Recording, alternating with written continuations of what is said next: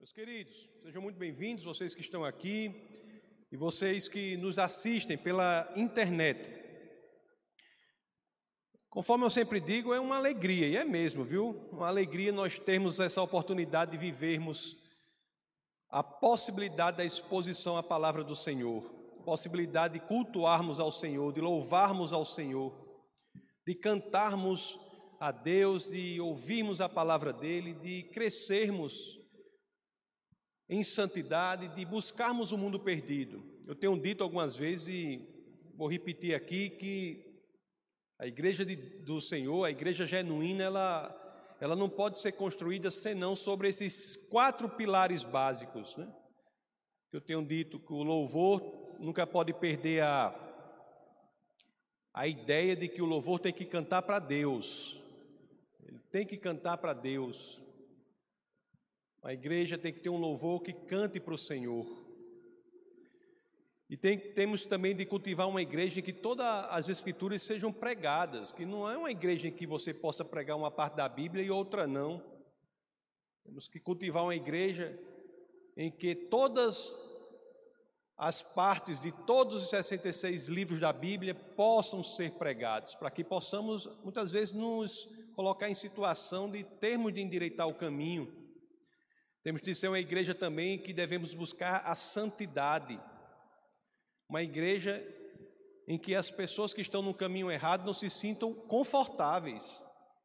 Uma igreja em que as pessoas que estão no caminho errado saibam que a expectativa do Espírito de Deus é que mudem, para que possamos todos buscar aquele que é o exemplo, que é Jesus Cristo. E por fim, o quarto pilar, uma igreja que entenda que não é um clube, a igreja que entenda que tem uma missão, está mais para um exército do que para um clube social, uma igreja que entenda que tem que atingir o mundo perdido. Né? Ontem, inclusive, né, teve o, o evento aqui de missões evangelístico e próximo sábado haverá de novo. Depois eu vou chamar você, Marciano, ao final para você falar aqui rapidamente ao final do culto. E hoje estamos aí, aqui nesse momento, vou servir, servindo a comunidade, especificamente na pregação da palavra, dando continuidade à nossa série sobre o Evangelho de São João. Dando continuidade à exposição ao Evangelho de João. E hoje nós falaremos sobre um milagre de Jesus.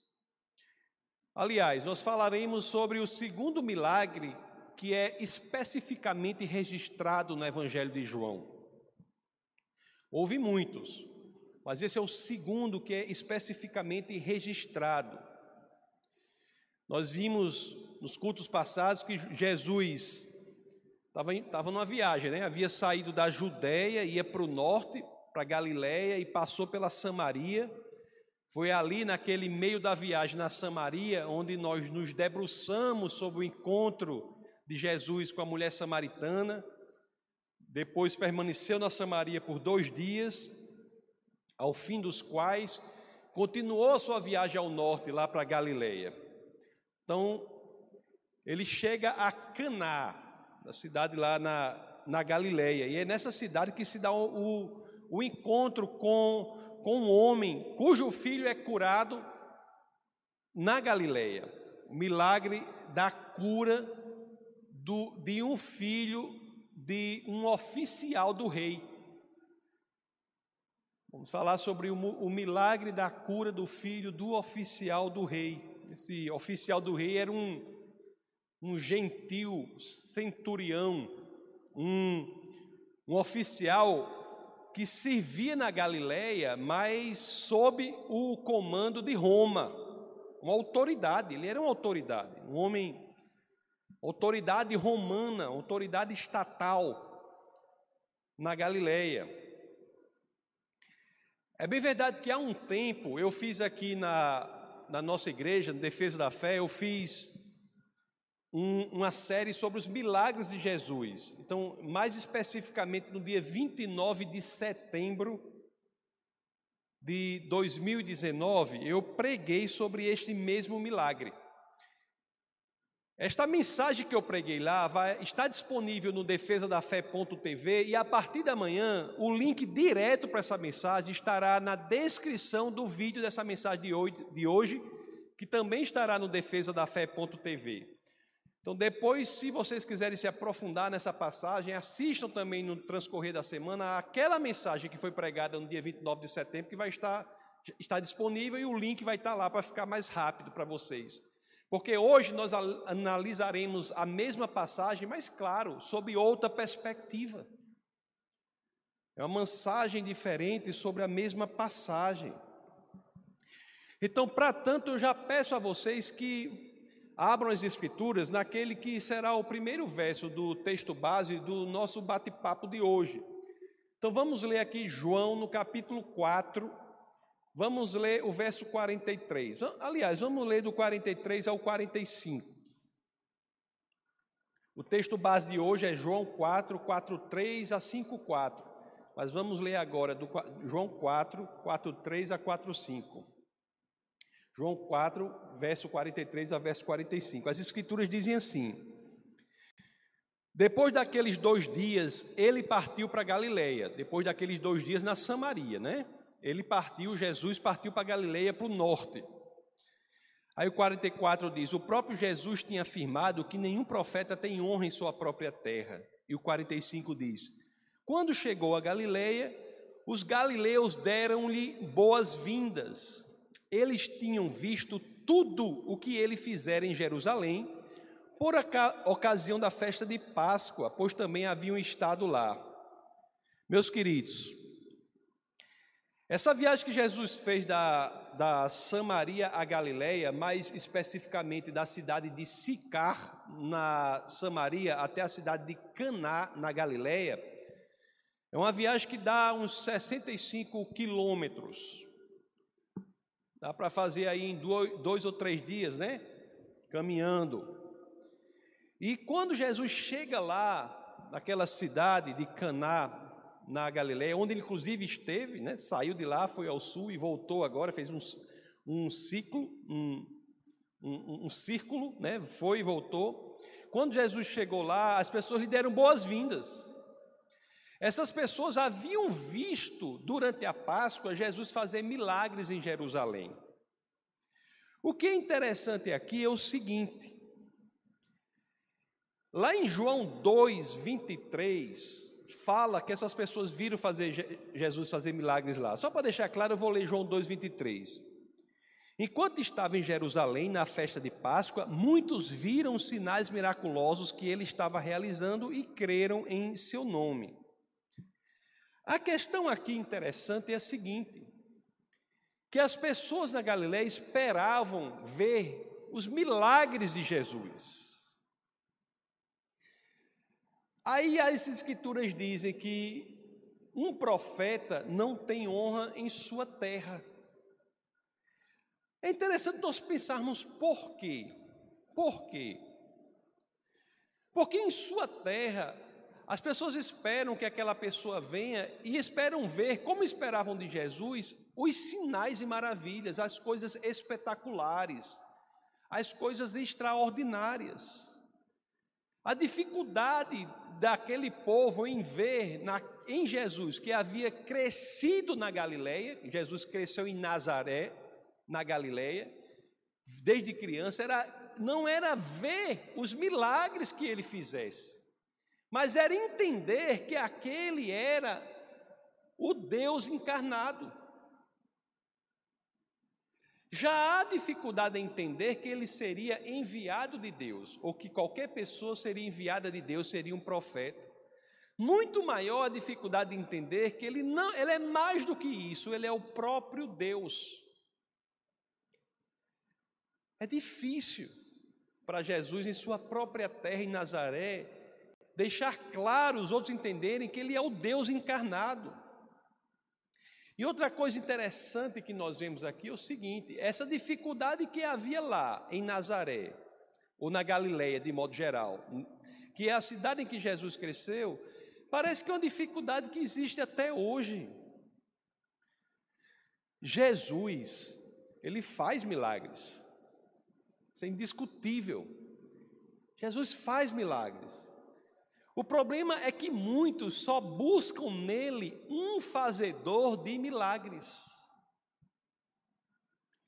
Muitos só vão a Jesus em busca do fazedor de milagres e não do Senhor e Salvador da sua própria vida.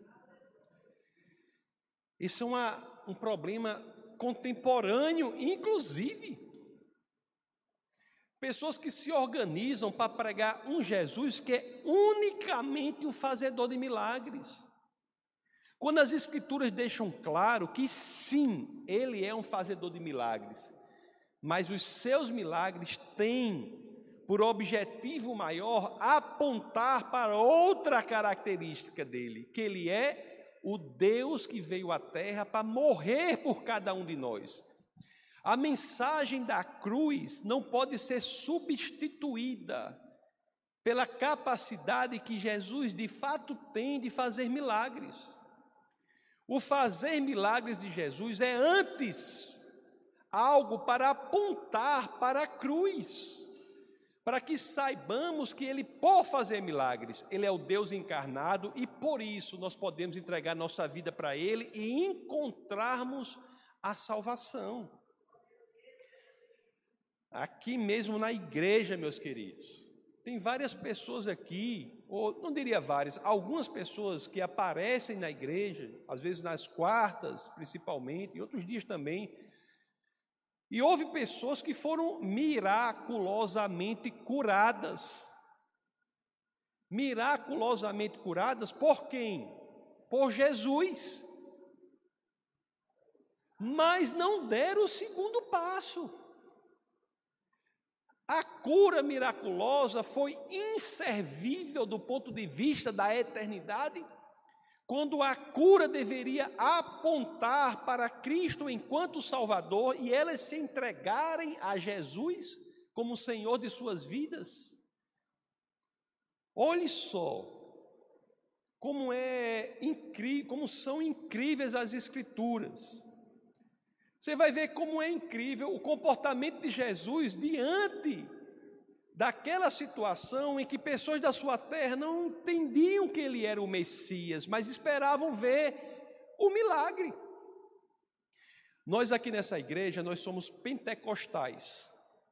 Nós acreditamos porque vivenciamos os milagres cotidianos de Deus de Cristo na vida de todo mundo que conhecemos. Deus age poderosamente por meio de Jesus para curar, para transformar. Sabemos disso.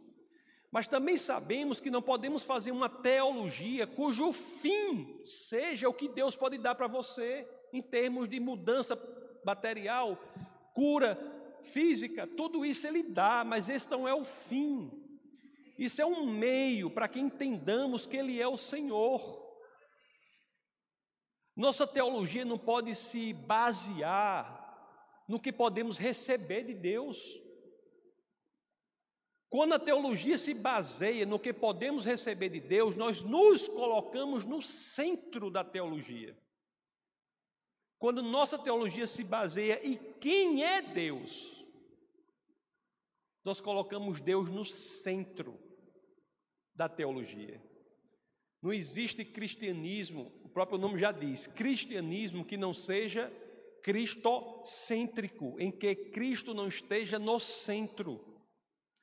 E aqui era esta a tentação: colocar o milagre, a característica de fazedor de milagres, acima do entendimento de que Ele é aquele que criou os céus e a terra, ingressou no mundo para morrer por nós e quando nós nos entregamos a Ele, encontramos a paz que excede todo o entendimento e, acima de tudo, encontramos a possibilidade da eternidade ao lado do Pai. Essa é a mensagem da cruz, não há cristianismo sem cruz.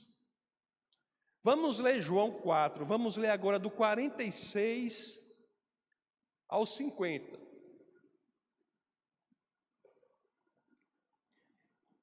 Mais uma vez, ele visitou Caná da Galileia, Foi lá, se lembram onde ele tinha transformado a água em vinho? Mais uma vez, ele visitou Caná da Galiléia, onde tinha transformado água em vinho. E havia ali um oficial do rei, cujo filho estava doente em Cafarnaum. Quando ele ouviu falar que Jesus tinha chegado a Galiléia, vindo da Judéia, procurou e suplicou-lhe que fosse curar seu filho, que estava à beira da morte. E o 48 diz: Disse-lhe Jesus: Se vocês não virem sinais e maravilhas, nunca crerão. E o 49: O oficial do rei diz: Senhor, vem, antes que o meu filho morra. E o 50 diz assim: Jesus respondeu: Pode ir, o seu filho continuará vivo. O homem confiou na palavra de Jesus e partiu. Meus amados, quando nós lemos isso, aí nós ficamos impressionados com as Escrituras cada vez mais. A Bíblia é, como diz lá em nós, é invocada demais. Em um lugar em que todos esperavam ver, como haviam visto em Caná, a transformação da água no vinho, como os que de Caná haviam ido a Jerusalém na Páscoa, visto os milagres de Jesus, Todos queriam ver sinais extraordinários, em que buscavam antes o que Jesus podia fazer do que o próprio Jesus, o que buscavam antes as bênçãos do que o próprio abençoador, querendo ver as maravilhas extraordinárias, as coisas voando, mudando de estrutura, queriam ver essas coisas tudo povoando. Num lugar assim, Jesus não deixa de fazer aquilo que veio para fazer, que é dar vida. Mas faz nesta situação, sem nem, se, sem nem sequer tocar no menino, sem nem sequer ver o menino, sem nem sequer se balançar, sem fazer nada. Jesus simplesmente, para levar vida para aquela criança, simplesmente faz esse milagre no lugar em que todos buscavam o extraordinário do extraordinário do extraordinário, Jesus faz da seguinte forma: pode ir, o seu filho continuará vivo. A Bíblia é demais, não é? Olhe só a diferença de quem é míope, de quem consegue ver longe. Jesus, ele se preocupava com longo prazo, com a longa história. Ele não queria curar o menino de uma forma diferente para que alimentasse naquelas pessoas a ideia de que deveriam buscar as bênçãos no lugar do abençoador. Mas também ele não deixaria de abençoar. Mas a, a solução qual foi que ele deu? Abençoaria, mas da forma didática, para aquele povo naquele momento para que o povo soubesse que ele é, antes de tudo, o Deus encarnado, não um fazedor de milagres unicamente. Diante da palavra aqui de Jesus, que foi uma palavra simples e direta. Pode ir, o seu filho continuará vivo. Palavra simples, né? Sem maiores é, rebuscamentos sem maiores movimentos. Diante disso, uma coisa tem que ser registrada. Qual foi a resposta do oficial? Isso nos ensina muito também, viu? Nos ensina muito também. Vamos reler o verso 50. Vamos lá, João 4,50. Grande comandante internacional Orlando, coloque aí. João 4,50. Orlando que agora está com um canal no YouTube, viu? O youtuber Orlando aí. Depois eu vou dizer para vocês no final o endereço dele. Jesus respondeu: Pode ir, o seu filho continuará vivo. Qual foi a resposta do oficial? O homem confiou na palavra de Jesus e partiu meus queridos, isso aqui é uma lição. É uma lição. O oficial confiou e não apenas confiou, mas agiu de acordo com a sua fé. Confiou na palavra de Jesus e partiu para quê? Para ver o filho que estava curado.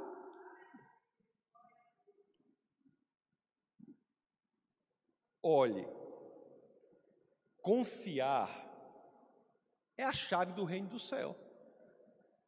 Confiar, fé em Cristo, é a chave dos reinos celestiais. É neste sentido, meus queridos, que mais felizes são os que creem sem precisarem ver. Agora eu tenho que esclarecer algo aqui para vocês. Eu, por exemplo, não era desse tipo. Eu não era dos que criam sem precisar ver. Há muitos que não são assim. Eu não era. Me converti, me convenci, depois me converti, e com o passar do tempo fui crescendo em confiança, em intimidade com o Senhor. Hoje sou mais feliz, porque eu creio sem precisar ver. Mas não é dizer que se você é como eu era, você está errado. Não. Se você para crer tem de ver, procure ver para crer. Um exemplo nas Escrituras de alguém que claramente precisava ver para crer, quem é? Tomé. Não é Tomé? Isso é interessante que nos mostra o seguinte: que há pessoas que muitas vezes veem o sinal da vida, sinal de Deus na vida deles, mas mesmo assim não querem crer. Mas se você é dos que precisam de sinais para crer, o que Jesus diz é: eu lhe oferecerei os sinais. O erro está em achar que quem precisa dos sinais para crer não pode ter os sinais, ou é errado buscar os sinais. Em nenhum momento das Escrituras está dito isso. O que lemos nas Escrituras é que se você é capaz de crer sem ver, você é mais feliz do que o precisa ver para crer. Mas se você precisa ver para crer, busque as evidências para que você creia. O tempos mais à frente aqui, quando Jesus já havia morrido na cruz e antes de ter ascendido aos céus, Nesse período entre a morte e a ascensão, ele apareceu né, para os seus seguidores, para os seus discípulos. Eu queria ler a passagem de Tomé, para que vocês vejam claramente como é para aqueles que não conseguem crer sem ver, como a orientação bíblica é para que vocês se debrucem, busquem o que você precisa ver, mas sejam honestos, porque quando aquilo for mostrado a vocês, aí deu o segundo passo, creiam. Vamos ler João, João no capítulo 20. Vamos ler do verso 24 a 29 para ver aquela situação de Tomé, porque muita gente acha que Tomé é a ideia de é, Tomé fez errado. Não. Tomé foi sincero. Se Tomé precisava ver para crer, ele tem que chegar diante de Jesus e dizer: Eu tenho que ver. Eu preciso de evidências. E depois que as evidências são dadas, você crê. E quando você crê, você cresce em intimidade com Deus até o ponto que você será como um centurião. Crerá sem precisar ver. Vamos ler aqui o Evangelho de São João, no capítulo 20, vamos ler do verso 24. Tomé, chamado Dídimo, um dos doze, não estava com os discípulos quando Jesus apareceu. Aí o 25. Outros discípulos lhe disseram: Vimos o Senhor. Mas ele lhes disse: Tomé falou, né? Se eu não vi as marcas dos pregos nas suas mãos, não colocar o meu dedo onde estavam os pregos e não puser a minha mão no seu lado, não crerei. Diga aí. O que, que aconteceu com uma pessoa que não queria crer? Ele só iria crer se fizesse isso tudo. O que foi que Jesus fez com uma pessoa dessa? Vamos ver o que Jesus fez? Vamos ler o verso 26. Uma semana mais tarde, os seus discípulos estavam outra vez ali e Tomé com eles. Apesar de estarem trancadas as portas, Jesus entrou, pôs-se no meio deles e disse: Pai seja com vocês. E Jesus disse a Tomé: Eita, vamos ver o que foi que Jesus disse ao cabo que duvidou, que precisava de evidências para crer. Vamos ver o que foi que Jesus disse a esse caba. E Jesus disse a Tomé: Coloque o seu dedo aqui, veja as minhas mãos, estenda a mão e coloca, coloque-a no meu lado. Agora, meus, meu querido, né? Já que eu mostrei as evidências, deu o segundo passo, qual é? Pare de duvidar e creia. Quem quer evidências, Deus diz: Eu lhes dou a você, eu lhes dou. Quem quer evidência, busque no Senhor. Busque no Senhor que Ele dará. Agora, seja honesto que quando você receber as evidências, dê o segundo passo e creia. Vamos ver o 28 aqui para ver o que foi que Tomé fez com as evidências. Disse-lhe Tomé: Senhor meu Deus e Deus meu. Então Jesus lhe disse: Porque me viu, você creu. Felizes os que não viram e creram.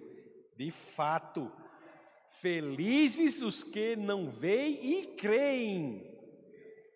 Mas não quer dizer que se você não é desse tipo, como eu não era, como Tomé não era, você não possa buscar as evidências no Senhor, que Ele dará a você as evidências de quem você precisa.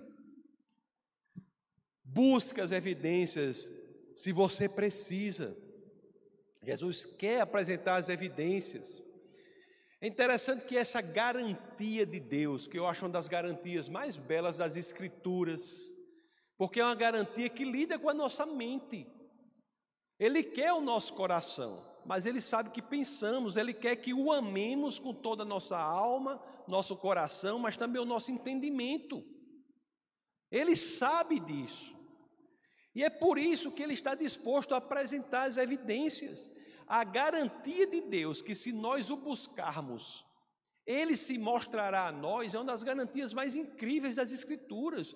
E Deus já fala isso há muito tempo, já falou por meio do profeta Jeremias. Lá em Jeremias, no capítulo 29, versos 13 e 14, o que nos diz as Escrituras? Olha o que Deus fala Jeremias 29, 13 e 14.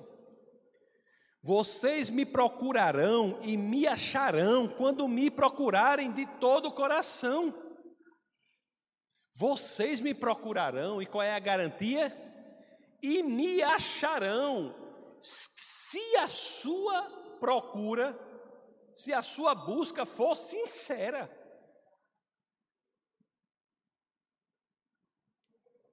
Aí o 14: Eu me deixarei ser encontrado por vocês, declara o Senhor, e os trarei de volta do cativeiro.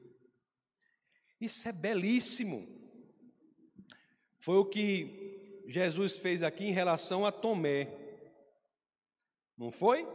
Ele apresentou as marcas dos pregos, que era isso que Tomé queria ver. Ele apresentou as marcas dos pregos para Tomé. E ele apresenta a você a verdade que você precisa para que tenha a vida transformada, não só para agora, mas para a eternidade. Porque chega o tempo, conforme eu disse, que crescemos em intimidade com Ele. Aí, aí, meus queridos, você crê sem ver, porque você sabe quem é a pessoa que promete. Você sabe quem é a pessoa que promete. Quando isso acontece, é outro nível de relacionamento com o Senhor. É por isso que somos mais felizes. Mais felizes. Meus queridos, no âmbito da sobrenaturalidade, crer e ver são tão bons, são igualmente iguais, são igualmente bons. Crer e ver no âmbito da sobrenaturalidade, quando nós nos conectamos com Cristo, tem o mesmo peso. Vamos voltar ao texto base. Vamos ler aqui João capítulo 4, nós lemos até os 50, vamos ler do 51 ao 53. Vamos ler até o 54, os últimos versos do texto base. Vamos ler. Estando ele ainda a caminho, seus servos vieram ao seu encontro com notícias de que o menino estava vivo.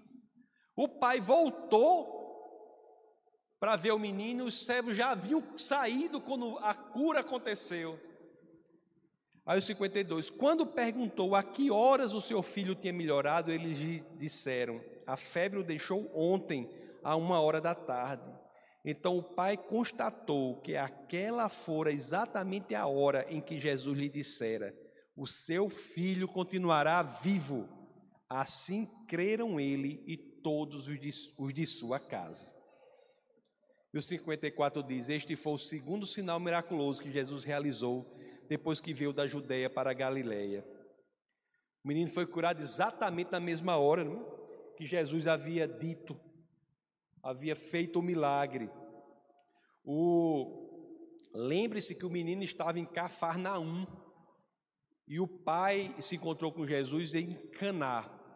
Então, de Caná para Cafarnaum, nós temos uma distância aí de aproximadamente 32 quilômetros.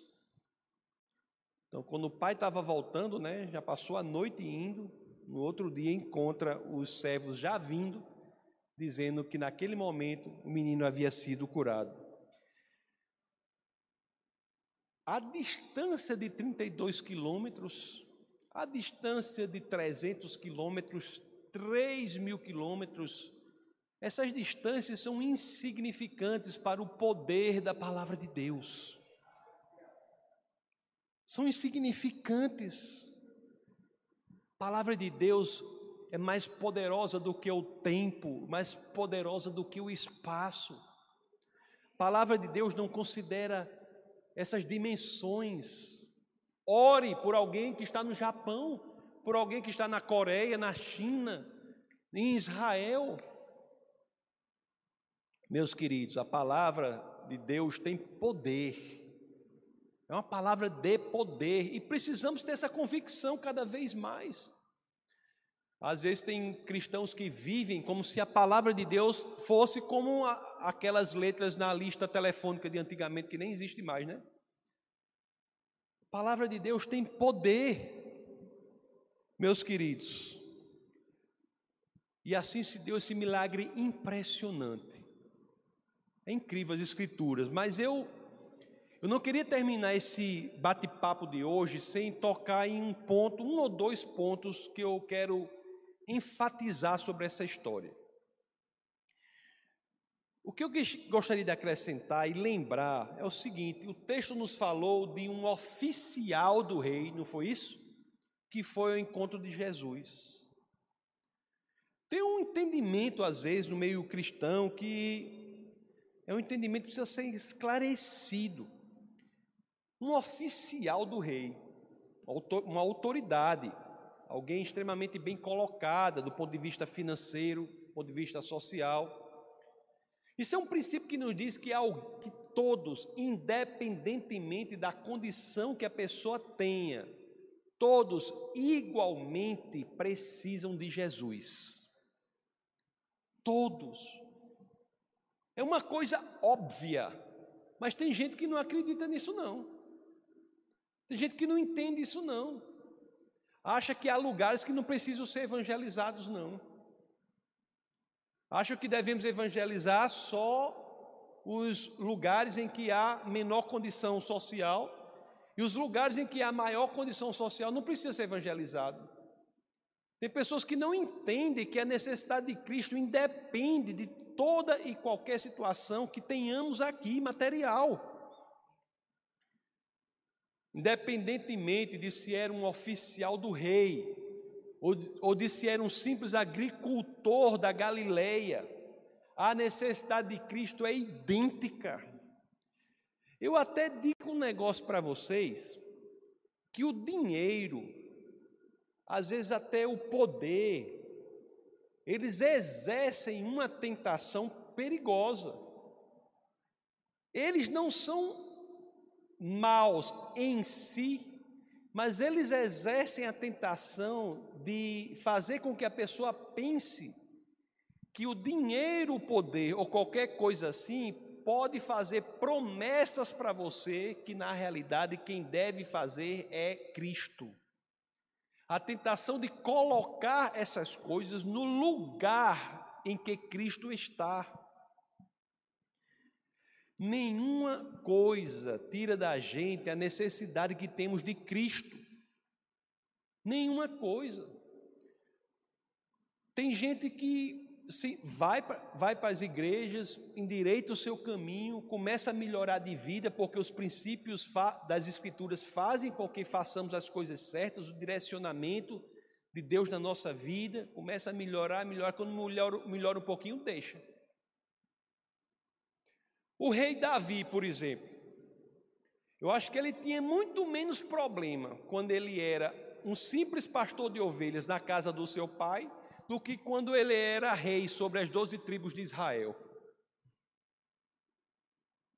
Então nós temos que ter cuidado, cuidado. Meus queridos, outra coisa que eu queria dizer para vocês aqui é o seguinte: uma situação que nós vemos aqui é o seguinte: nós vimos que era uma criança que estava na iminência da morte. Muita gente vive nesta terra, parece que não tem a noção de que a pessoa pode morrer jovem, não. Parece que é proibido morrer jovem. As pessoas morrem jovens também. O rei Davi, por exemplo, viu três dos seus filhos morrerem. O que que isso nos ensina? Nos ensina que não é pelo fato de você ter 20, 30, 40 anos de idade, ser jovem, que você está imune à morte, não. Eu tenho de dizer que você não está. Aliás, a primeira pessoa a morrer na Bíblia morreu jovem. Não foi um pai, foi um filho. Não foi Adão, foi Abel. O que isso nos diz? O que é que isso nos informa? Isso nos informa que a maior sabedoria da vida não é exatamente saber viver, não. Essa, sim, saber viver exige muita sabedoria. A maior sabedoria da vida é estar preparado para morrer.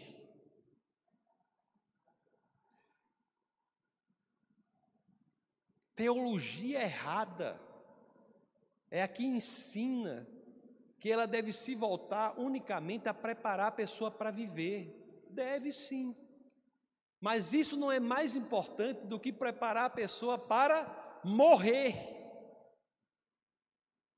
Sabe por quê, meus amados? Porque jovens ou velhos, nós devemos estar todos, a todo momento, preparados para encontrar o Senhor. Eu sei que é duro dizer isso, mas é a realidade.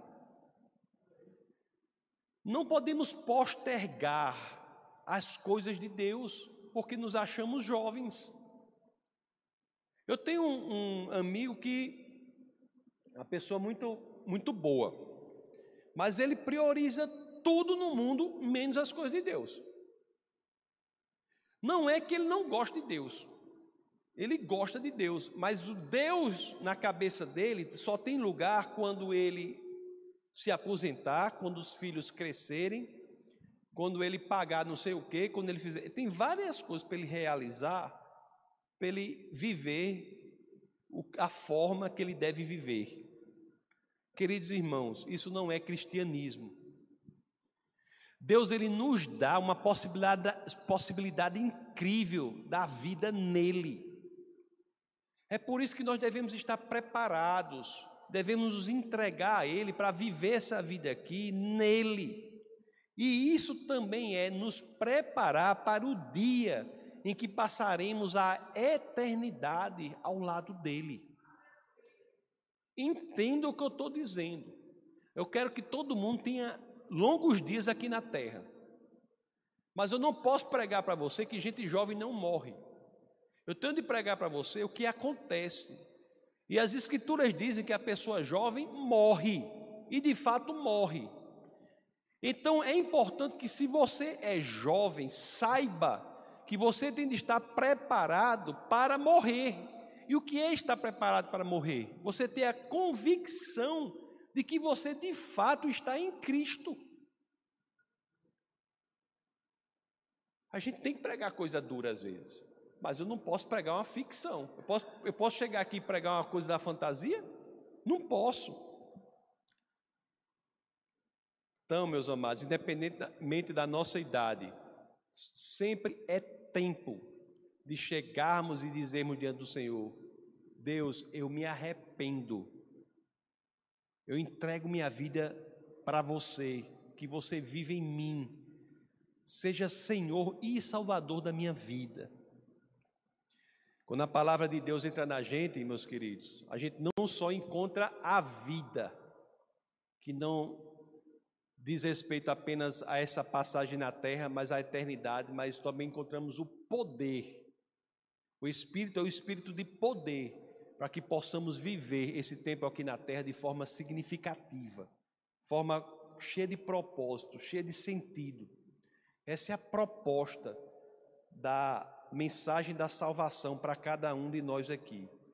Estarmos preparados para esse tempo, mas isso não quer dizer que não devamos, primeiramente, estarmos preparados para a eternidade. Vamos orar.